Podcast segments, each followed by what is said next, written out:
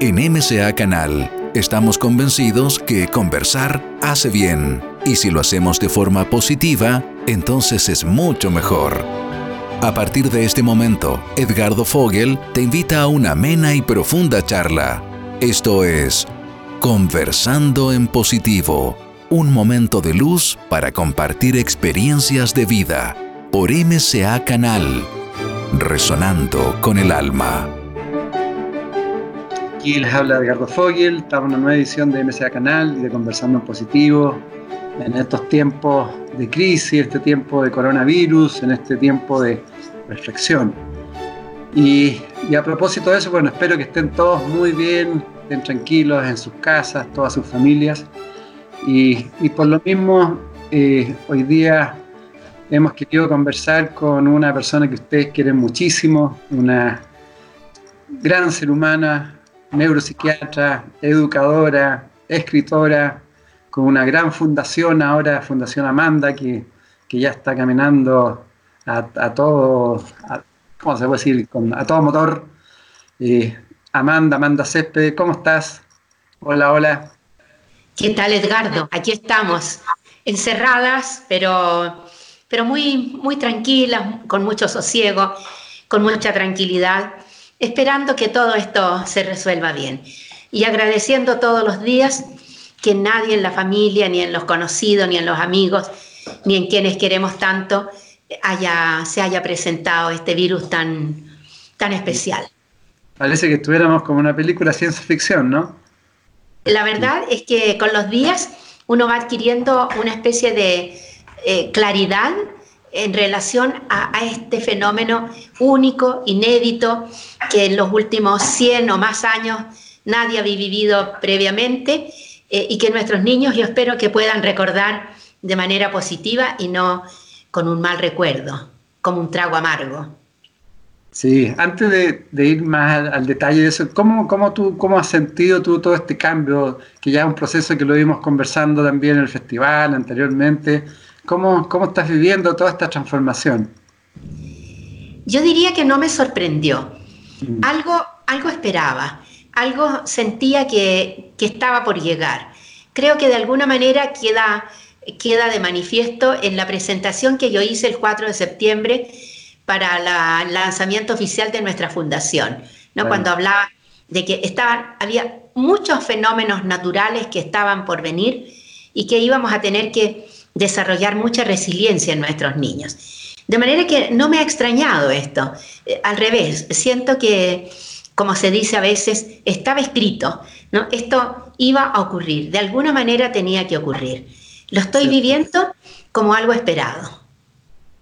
Como que es necesario ir repensando todo, ¿no? Yo siento que el COVID-19 ha traído una serie de lecciones siento que tenemos que leer a este virus en clave simbólica, no solamente en la clave médica, en la clave sanitaria, en la clave eh, emocional, en la clave social. También tenemos que darle una lectura en clave simbólica. Y, yo eh, veo que COVID-19 llega cargado de símbolos, muchos símbolos, que están presentes en esos textitos que llegan a través de WhatsApp que seguramente te llegan a ti que tú no sabes quién los escribió, ¿no? que dicen reenviado y que se viralizan y que algunos tienen tan profundas reflexiones. Eh, eh, yo lo siento así, de verdad. Eh, viene pletórico de símbolos y me he dedicado en estos días a descifrar algunos de esos símbolos. ¿Y qué te dicen esos símbolos? A ver, hay un símbolo que para mí es muy potente por, eh, el trabajo que yo hago ¿no? con los niños. Eh, esto de que el COVID-19 respeta a los niños, no los toca. Y si los toca, los toca como con el pétalo de una rosa. Un estornudo, un poquito de fiebre y nada más. A diferencia de las eh, personas de tercera y cuarta edad, que es fulminante. Entonces, eh, aquí yo veo un símbolo, un símbolo enorme. El COVID-19 eh, respeta a los niños como una invitación a los adultos, a que recordemos qué tremenda importancia tiene respetar a nuestros niños, no tocarlos ni con el pétalo de una rosa y eh, valorarlos. yo siento que este, uno de estos símbolos es, por favor, visibilicemos a nuestros niños, que están invisibilizados. Y yo diría, quizá el gesto de mayor invisibilización que ocurrió fue cuando se mandan los niños a la casa, se cierran los colegios y la gran consigna fue ahora que trabajen escolarmente en casa. Mandémosles tareas, mandémosles trabajo, mandémosles obligaciones. Eh, y nadie vio a los niños. Verlos significa, eh, a ver, ¿en qué condiciones van a estar? ¿Van a estar encerrados, confinados? ¿Cuántos niños en Chile van a estar además sometidos a un em, hacinamiento tremendo? ¿Cuántos niños van a vivir la triplicación de la violencia intrafamiliar que ya estaba en casa?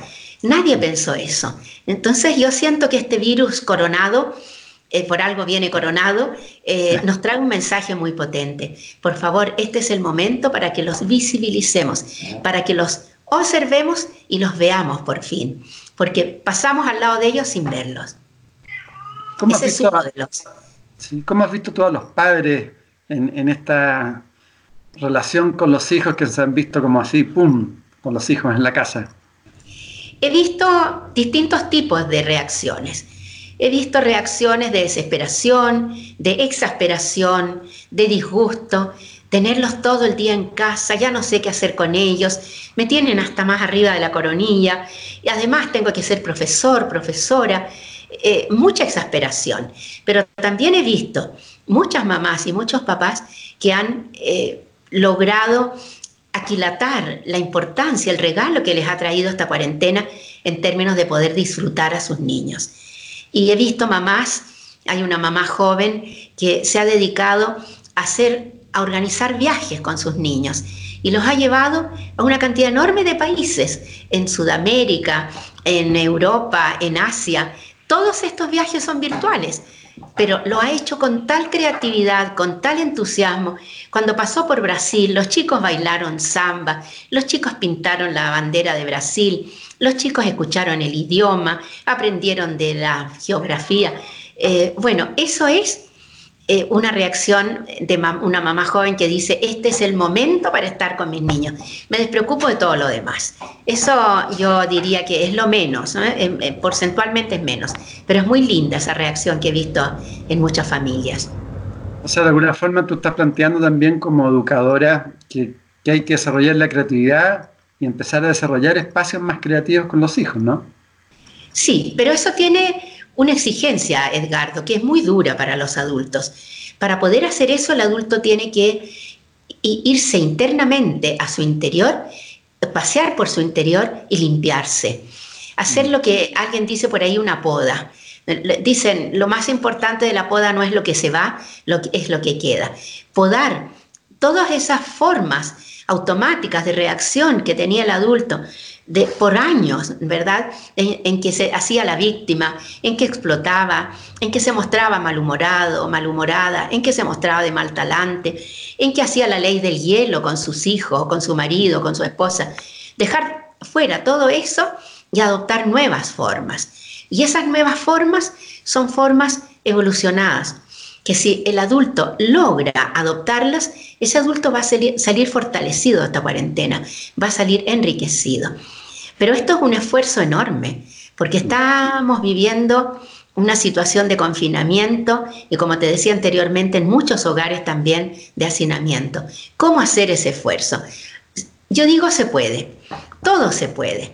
Hasta el adulto que se siente más condenado a tener que sufrir esto de la peor manera, lleno de niños, lleno de adultos, lleno de suegras, de suegros, por todos lados, hasta ese adulto es capaz de detenerse, mirarse introspectivamente y decir, este es el momento en que tengo que cambiar.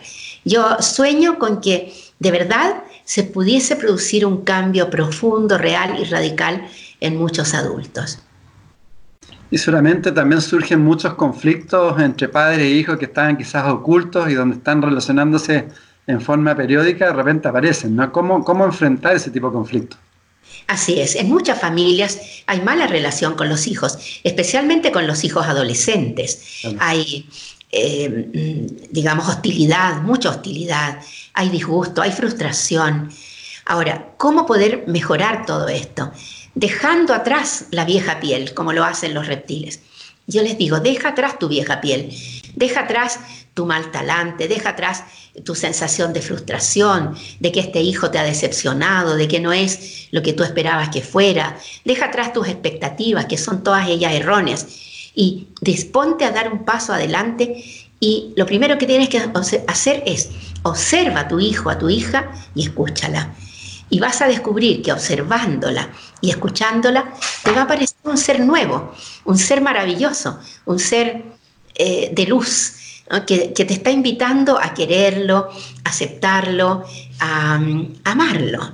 Hay una gran colaboradora nuestra, Mónica Osa, que dice algo que es muy bonito. Dice, ámame en ese momento en que más me detestes, porque es el momento en que más necesito que me ames. Una frase más o menos así. Eso es lo que eh, requieren los adolescentes. Eh, los adolescentes han vivido semanas, meses, vienen de vacaciones en que seguramente pelearon muchísimo con sus padres.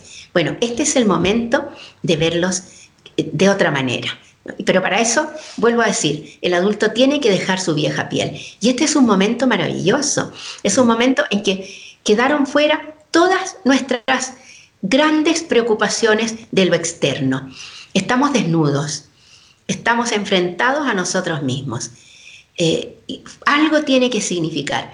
Cuando nos miramos desnudos al espejo y vemos que tenemos un Michelin por aquí, que tenemos una arruga por acá, indudablemente decimos, tengo que cambiar, ya, voy a empezar a hacer gimnasia, voy a usar tal crema aunque cueste cara. Acá es lo mismo. Mirémonos al espejo, veámonos desnudos emocionalmente, psicológicamente y digamos, tengo que hacerme una cirugía y una cosmética profunda. Buen trabajo interno, ¿eh? es un tremendo trabajo interno. No todos los adultos, Edgardo, lo pueden hacer solos. Eh, mm. muchos necesitan ayuda, necesitan lo que llaman hoy día un coach, ¿no? Eh, y mm. allí estamos los profesionales. Este es un momento ideal para que los profesionales podamos llegar a las gentes, a las personas por la vía virtual y ayudarlos, conducirlos, tomarlos de la mano, suavemente, amorosamente, sin crítica. Eh, yo diría, y acá digo sin crítica, y voy a hacer una crítica, he escuchado a muchos profesionales y se mueven en lo mismo, nos dan consejos muy de superficie. Eh, la gente necesita más compañía, necesita más asesoramiento amoroso. Eso es lo que está haciendo falta. Y veo que se está potenciando harto la, la psicología, la psiquiatría ahora virtual. ¿eh? Muchísimo, hay muchos colegas que están haciendo sesiones psicoterapéuticas virtuales con mucho éxito y psicólogos también. Mm. Ahora, más que sesiones de psicología o de psiquiatría, yo diría, eh, los profesionales que tenemos que ver con la salud mental, eh, hemos tenido una gracia, ha llegado a nosotros merecida o inmerecidamente una gracia, que es poder ver bajo el agua. Utilicemos ese conocimiento para acercarnos a, las personas, pero amorosamente, gentilmente, eh, diciéndoles, eh, dándoles sugerencias, pero que sean sugerencias nacidas desde, el corazón. Y las personas entienden muy bien cuando se ponen ejemplos. Mucha, mucha palabra, mucha teoría no les sirve. Eh, esto de hablar, por ejemplo, de que tenemos que hacer activación cerebral, no le dice nada a muchas personas. Pero cuando uno le dice, mira, cuando tú bailas o cuando cantas con tus hijos, cuando ríes con tu esposo, eh, mientras están en la cocina, eh, allí se produce un aumento en la circulación de la sangre aquí al cerebro y tú eres más inteligente, ahí la persona entiende mucho mejor.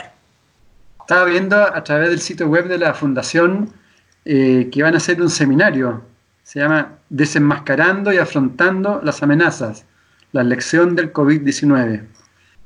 Así es. Está orientado a los profesores también, ¿no? A los educadores. Está orientado a la comunidad, especialmente comunidad de profesores y comunidad de padres. Son dos charlas, más que un seminario, son dos charlas que suman en total alrededor de tres horas, eh, en las cuales vamos a, en una primera, vamos a abordar qué es esta amenaza, en qué consiste esta amenaza llamada coronavirus, COVID-19 y cómo responde biológicamente el organismo a esta amenaza, el organismo de los adultos, de los niños pequeños, de los niños mayores y de los adolescentes. Y en una segunda charla vamos a, conocer una técnica para poder eh, tener un mayor control sobre esta ansiedad que nos inunda, a adultos y a niños. Y esta técnica es el mindfulness. E, e, eso es el abordaje que le vamos, le vamos a dar. Eh, la gente pregunta mucho, discúlpame, eh, ¿por qué eh, ¿Cómo se sienten los niños pequeños frente a la amenaza del COVID?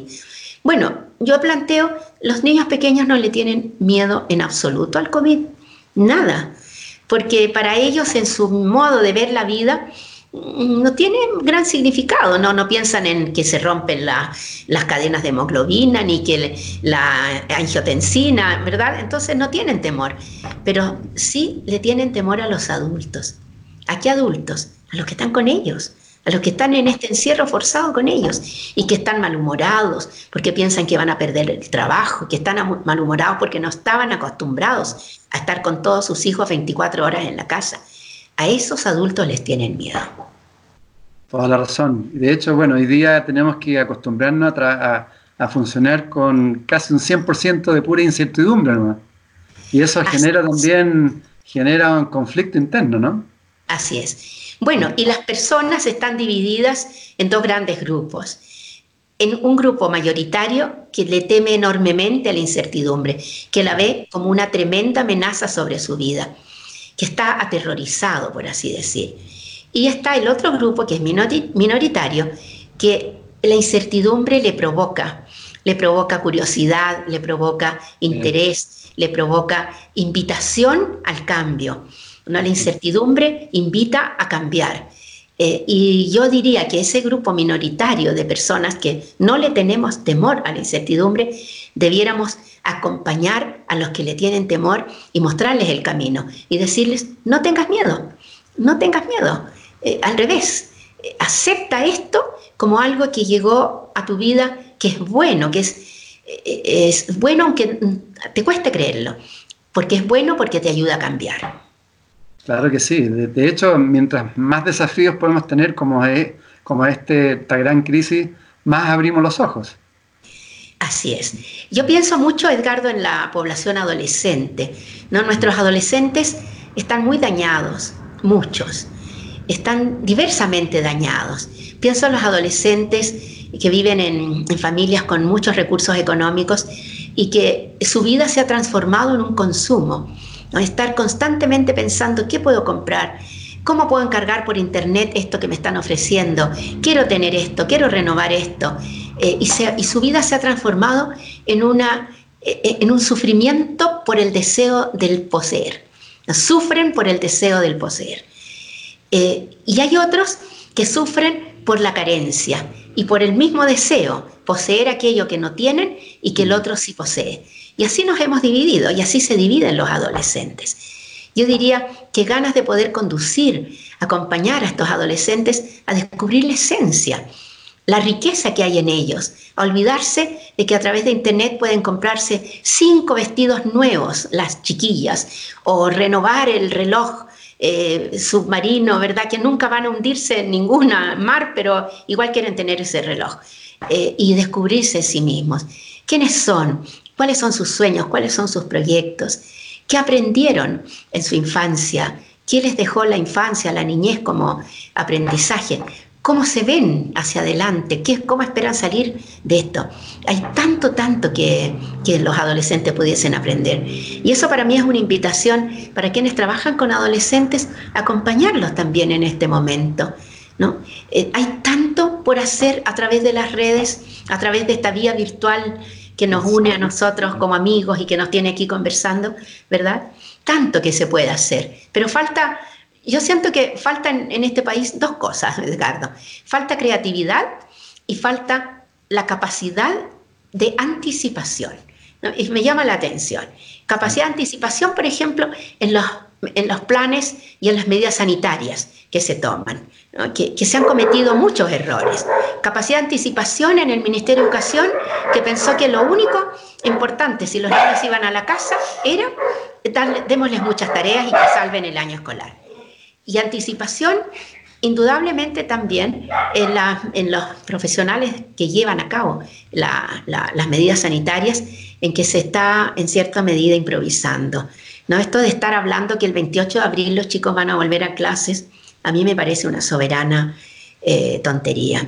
No, hay que decir las cosas tal como son. Esto va a ser para largo. Y si nos apresuramos por la economía, porque hay que salvar el año escolar, que son todas razones válidas, pero no esenciales, es probable que tengamos una segunda recaída y que muera mucha más gente de la que ha muerto hasta el momento. Cierto, tienes razón. Y, volviendo a lo que tú hablabas antes de los adolescentes, tú eres experta en todo el aspecto de las neurociencias. ¿Podrías explicar un poco eh, qué son las neurociencias y cómo aplican en lo que tú estabas planteando anteriormente? Correcto. Las neurociencias es es un concepto elegante para referirse al conocimiento que tenemos acerca del cerebro humano. Y desde el punto de vista de lo que yo trabajo, que son las neurociencias aplicadas a la educación, es de qué manera el conocimiento acerca del cerebro en desarrollo, vale decir los primeros 25 años de la vida, de qué manera ese conocimiento se puede aplicar eh, en bien de los niños y de los adolescentes, trabajando especialmente, aplicando este conocimiento, en primer lugar, al bienestar psicológico, emocional, integral de los niños y de los adolescentes. Ese es el primer objetivo, el bienestar. Y el segundo es cómo lograr que sean las mejores personas en lo intelectual, en lo emocional y en lo espiritual. Allí hay un aporte enorme del conocimiento que hoy día tenemos del cerebro y que es un conocimiento dinámico que está en constante actualización. Eh, yo tengo que estar estudiando todos los días porque si yo demoro eh, una semana en leer lo que está apareciendo sobre neurociencia, ya quedé eh, de modé, ¿no? ya quedé out. Entonces, es un conocimiento muy hermoso, muy complejo eh, y muy amplio y muy mm, también integrado. ¿no? quisiera aquí aprovechar, Edgardo, decir que eh, eh, aprovechar que me escuchan muchas personas, neurociencias no es lo mismo que neuroaprendizaje, porque hay muchas personas que trabajan en neuroaprendizaje, cómo se pueden aplicar ciertos conocimientos del cerebro en el aula, ¿no? Y ellos dicen que son especialistas en neurociencias. No, las neurociencias son muchas disciplinas integradas muy complejas y que requieren una formación eh, bastante sólida. ¿no? Eh, entonces, una cosa es el neuroaprendizaje o neuroeducación y lo otro es las neurociencias aplicadas a la educación. ¿Y cómo tú también has desarrollado a profundizar? ¿Cómo, ¿Cómo funcionan los cerebros ahora en la era digital? Hay aspectos positivos y hay aspectos también negativos, ¿no es cierto? Sin duda alguna. Primero decir que hay un mito que es que el cerebro de los chicos nacidos del 2000 en adelante es un cerebro digital. No, eso no es así. El cerebro de los chicos nacidos del 2000 en adelante es un cerebro bastante parecido al de las generaciones anteriores. Pero ya es un cerebro que está cambiando y que probablemente el 2030 o el 2040 ya sea un cerebro completamente nuevo. Ahora, ¿cuáles son las ventajas? Las ventajas son que el cerebro eh, sometido al estímulo digital constante es un cerebro que procesa la información de manera mucho más veloz y de manera mucho más eficiente a través de un procesamiento mixto, especialmente visual, especialmente visual. En cambio, el procesamiento de la información que llevamos a cabo en el siglo XX era un procesamiento visual, pero no holístico, no tan rápido, porque nosotros teníamos que leer, y procesar lo que leíamos para eh, poder comprender y aplicar lo que habíamos leído. Y ahí es donde está el gran peligro de lo digital. Es que es tan rápido que no siempre se procesa adecuadamente. Y hay trabajos muy bonitos que muestran que aquel chiquillo, chiquilla, que es un muy buen lector de libros, de papel, cuando trabaja digitalmente procesa mucho mejor la información que aquel que solo procesa información por la vía digital y que no lee lo que demuestra que todavía el cerebro analógico del siglo XX pesa mucho en la inteligencia del cerebro digital del siglo XXI. Y ahora, cuando estamos en cuarentena con los más chiquititos, ¿cómo se deberían relacionar los padres con los celulares, con, todos los instrumentos digitales? con ellos, con los más chiquititos? Uf, es algo que a mí personalmente y a mi equipo de colaboradoras de la Fundación nos preocupa muchísimo. Los dispositivos digitales, especialmente el celular y la tablet, han llegado para que los padres descansen en su tarea de padres. Ellos se desentienden, en cierto modo, de su tarea de padres gracias a estos dispositivos que con los niños menores de 5 años son utilizados como si fuesen juguetes. Y no lo son, son herramientas, herramientas de trabajo. Entonces yo diría, eh, es muy probable que los niños menores de 5 años pasen muchas horas conectados al celular y a la tablet eh, hoy día en encierro. Así como es muy probable que los mayores de 7 y muy especialmente los adolescentes pasen conectados a las redes sociales más de 15 o 16 horas al día. ¿Cuál es el peligro? Que en los menores de 5 años se está desarrollando un tipo de inteligencia fundamental para la vida, que es la inteligencia social. La capacidad de observar a los demás, observar el entorno en el que se están moviendo los demás y capturar una gran cantidad de información que es no verbal. Un niño que observa el ambiente, que registra información, que la procesa, ese niño adecua su comportamiento perfecto a la situación. Y eso es lo que va a pasar, que los niños estando frente a una pantalla largas horas van a perder la capacidad cerebral de escanear el entorno y por lo tanto se van a perder una enorme cantidad de información. Información que proviene, por ejemplo, de los lenguajes no verbales de los que le rodean, sobre todo el lenguaje corporal. Eh, y las señales de contexto, ¿no? que están allí presentes y que el, niño no las ve.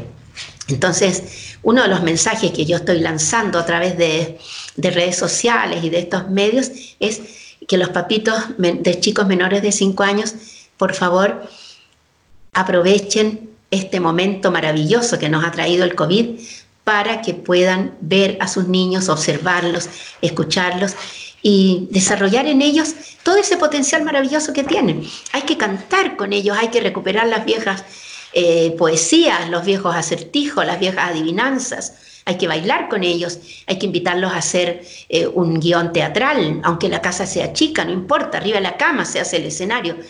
Eh, hay que echar a andar la creatividad. Este COVID-19, Edgardo, ha llegado para poner a prueba nuestra capacidad de creatividad. Y, yo tengo miedo de que reprobemos la asignatura, de que los saquen muy mala nota en esta, en esta asignatura. Tengamos esperanza, tengamos esperanza.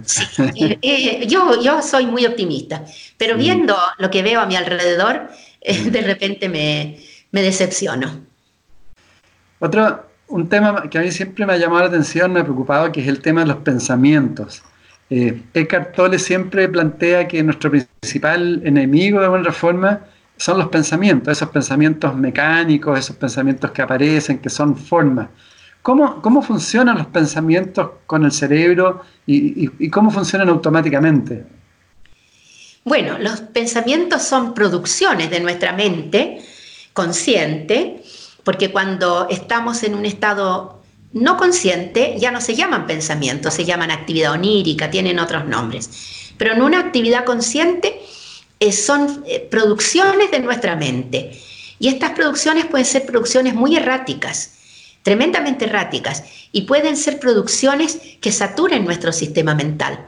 Es como bajar una cantidad enorme de archivos al escritorio y finalmente el, computador se pone tremendamente lento. Eh, entonces tendríamos que decir, y tú muy bien lo planteas, que no siempre es bueno tener tantos pensamientos.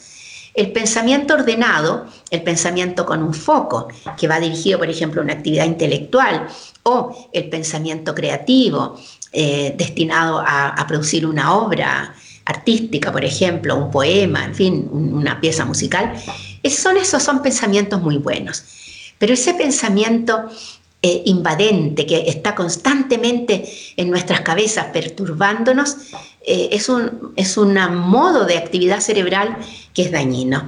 Y es conveniente que ojalá todos los días aprendiésemos a, eliminar esos pensamientos de nuestra mente, aunque sea por, unos minutos. Y eso se logra a través de eh, prácticas como son la meditación Y, por supuesto, el mindfulness también, que es extraordinariamente valioso en ese sentido. Eh, vamos por la vida llenos de pensamientos y los niños se están acostumbrando a ir por la vida llenos de pensamientos también. Y eso es dañino. A veces nos van generando tormentos emocionales, agitación y, y nos sacan del centro, ¿no? Así es. Y además son grandes estimulantes del deseo. ¿no? Y el deseo no siempre es bueno como te decía, un adolescente que ya tiene un iPhone de última generación, pero que vio en Internet que ahora había salido otro modelo, más nuevo todavía, más lleno de, cualidades, y que ahora va por, la vida deseando, deseando, deseando, en, una, en un deseo torturante. El consumo es así, el consumo nos tortura, y nos tortura a través del, deseo. Eh, este COVID, otro símbolo del COVID, nos ha enseñado a vivir tan simplemente, ¿verdad? ya no vamos al supermercado y llenamos el carro. Eh, compramos lo justo y necesario. Hemos aprendido a reciclar comida, que, que no se pierda.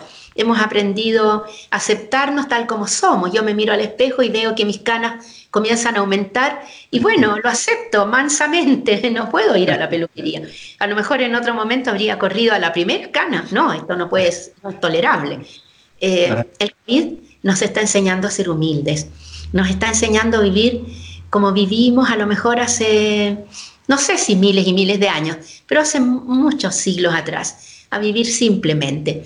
Incluso a lo mejor vamos a pasar frío si llega pronto el frío y no hemos ido a comprar parafina, en fin. Y si vamos a usar calefacción central lo pensaremos dos veces porque es muy cara y no estamos produciendo, la economía está sufriendo. Entonces, e, e, este virus ha venido a enseñarnos tantas cosas, tantas cosas. Lo, triste sería que reprobáramos eh, el año, ¿no? Que no hubiésemos aprendido nada. Y a propósito de eso, quería Amanda, eh, los grandes sabios todos están planteando que hoy día estamos en un cambio de civilización, ya potente. Eh, ¿Cómo ves tú eh, en forma esperanzadora que haya un cambio hacia una educación, hacia la conciencia, hacia una educación humana? Uf, es mi ilusión. Ya lo planteaba yo en septiembre en el lanzamiento de mi fundación, que estamos abriéndonos a una nueva era. Y, mi ilusión es que realmente estemos preparados para vivir esta nueva era como lo que es, porque es una nueva era extraordinariamente favorable, positiva, evolucionada, pero nos tiene que encontrar preparados para la evolución. En ese sentido yo, yo lo veo así. Y también veo algo que, que, tú, que lo hemos compartido en otras ocasiones, lo hemos conversado, y que en esta nueva era más que seguir mirando al futuro, tenemos que mirar hacia atrás. Y, mirar hacia atrás es aprender de lo, de, lo, de lo pasado, aprender de los sabios del pasado, aprender de todos aquellos que vivieron cambios de era y que sobrevivieron porque eran más evolucionados y porque eran capaces de poder eh, entender el mensaje de esta nueva, de esta nueva era. Eh, a mí me gusta mucho el concepto de resiliencia y yo siento que esta nueva era apela a encontrarse con una generación de muchos millones de personas resilientes. Y si miramos quienes están muriendo, quienes están falleciendo, son los que no son resilientes. Y ahí tenemos que ponernos la mano en el corazón y decir, estas personas que están muriendo probablemente están muriendo por culpa nuestra, porque nosotros no fuimos capaces de acompañarlos a ser más resilientes. Enfermos crónicos, a lo mejor no fuimos capaces de ver cuando estaban enfermando recién. La pobreza, la miseria, los, los sin, techo, los migrantes en Estados. Unidos, ¿quiénes están muriendo? No, todos estos son eh, un conjunto de seres humanos valiosísimos, pero sin resiliencia. Y este es otro símbolo del COVID. Este, el COVID nos invita a, mirar la resiliencia y a valorarla como un don nuestro. La resiliencia es un potencial que todos tenemos. Todos somos resilientes. El dilema es que tenemos que actualizar, es, activar ese potencial y no lo podemos hacer solos. ¿Y quiénes son los llamados a acompañarnos en activar el potencial de resiliencia? Son cuando somos niños nuestros adultos cercanos, los que dicen querernos y que a veces nos traicionan en este cariño. Los padres, las madres, los abuelos, los cuidadores están llamados a desarrollar, enriquecer la resiliencia en los niños. Y eso se hace a través de un recurso que parece tan simple, porque además la palabra es cortita, pero que es muy complejo, que es el amor. ¿no? a los niños se les enriquece y se desarrolla la resiliencia de los niños desde el amor. Un niño que se sabe amado es un niño que es capaz de vivir y afrontar cualquier adversidad. Entonces, eh, este tema de, la resiliencia es clave y nosotros podemos hacer mucho para que nuestros ancianos sean resilientes. Eh, ya vimos que hay un hogar ¿no? cercano acá a la Comuna Providencia que ya se contagiaron muchos ancianos. Los ancianos son muy poco resilientes pero podrían serlo, mucho más. ¿De qué manera? Que los amemos, que los llamemos, si están en un hogar todos los días, que les digamos cuánto los queremos. Si en la época de no virus, ir a verlos eh, y ser amorosos con ellos. Yo tengo un anciano que lo voy a ver con, mi amiga María Raquel, que tú conoces, ¿no? Eh, dos, tres veces en la semana. Y recuerdo un día que había una ancianita que había llegado recién a, este, a esta residencia, como le llaman hoy día, ¿no? Eh, estaba muy asustada, sus ojitos como de un animalito asustado. Y se le ilumina la mirada, ¿por qué? Porque a lo lejos viene la hija, una mujer de unos cincuenta y tantos años. Y la hija se acerca y yo digo, aquí va a haber un abrazo, va a haber un beso. Y la hija la mira y le dice, mamá, tienes el pelo asqueroso. ¿Cómo se te ocurre? ¿Cómo se te ocurre no lavarte el pelo? No, no, no, no, yo no quiero saber nada con una mujer tan sucia como tú. Me voy a mandar cambiar. Y yo decía, esa mujer sabe muy bien el arte de usar las dagas, ¿no? Ah, la daga ah, directo al corazón. Y, lo más probable es que después se encuentra con, conocidos y les dice, ah, yo hoy día fui a ver a mi mamá. Y no sabe que a lo único que fue a herirla de un, de un certero, eh, una certera puñalada. Eh, esa es la lección, otra de las grandes lecciones del COVID que vemos. Cómo eh, hacer resilientes a los menos, resilientes a los más vulnerables, a los más frágiles.